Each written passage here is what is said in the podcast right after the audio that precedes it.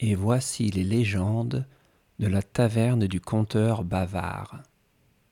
Aujourd'hui, un chevalier sans couleur.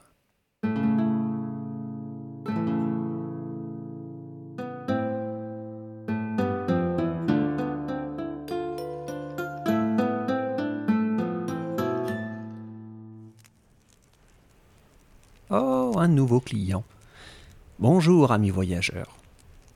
Venez prendre place parmi nous. L'orage gronde encore dehors, et plus nous serons nombreux autour du feu à écouter des histoires, moins nous aurons froid. Prenez une couverture, vous aussi. Faites comme chez vous. Mais n'oubliez pas que vous êtes chez moi. Quand je vois tous ces gens sur les routes, qui baroudent toute leur vie durant, ça me rappelle l'histoire d'un chevalier. Enfin, à cette époque, il n'était pas encore chevalier. Je parle pour le moment d'un fils de paysan dont la vie, bien que rythmée par des journées de labeur harassantes, avait été jusque-là douce et insouciante.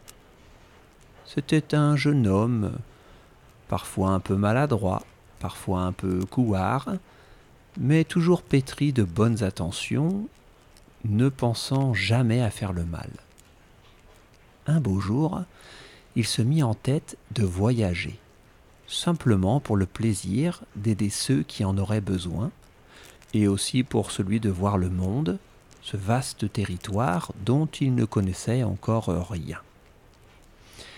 Son père lui offrit alors son plus beau cheval et lui acheta une épée toute simple. Et voilà notre fier vagabond qui sillonnait les routes des alentours, s'éloignant chaque jour de plus en plus à la recherche de nobles missions. Oh, les grandes aventures, il n'en trouva point au début, mais il n'était pas en quête de renommée, et savoir qu'il aidait les gens le rendait heureux. Tantôt il ramassait des fruits trop hauts, tantôt il chassait une bête qui détruisait un terrain, parfois même il devait protéger un pauvre air de quelques brigands, Oh, ce n'était pas ce qu'il préférait, car il aimait surtout le dialogue et le bon sens. Mais quand la situation l'exigeait, il n'hésitait pas à prendre son courage et son épée à deux mains. Quelques années passèrent, et au gré de ces rencontres, il apprit des tas de choses. On lui enseigna comment se servir de son arme, comment vivre en forêt, ou encore comment se tenir devant une reine.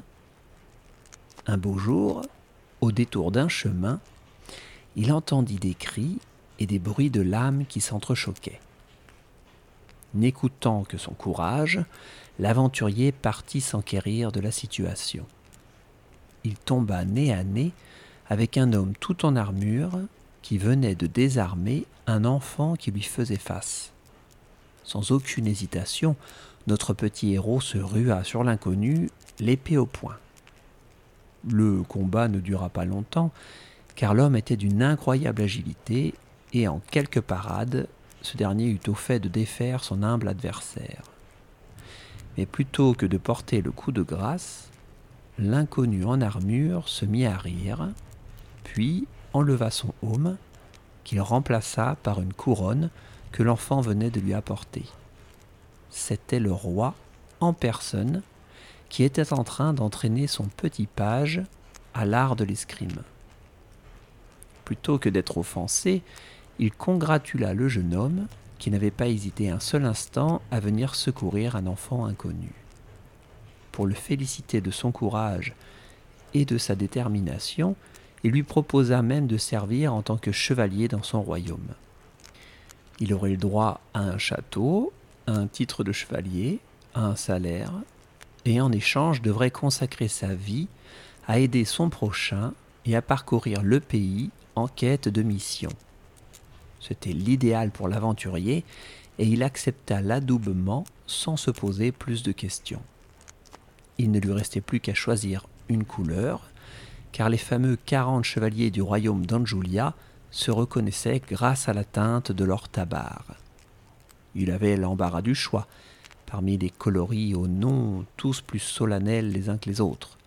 Rouge d'Andrinople, bleu majorelle, jaune auréolin et d'autres noms alambiqués.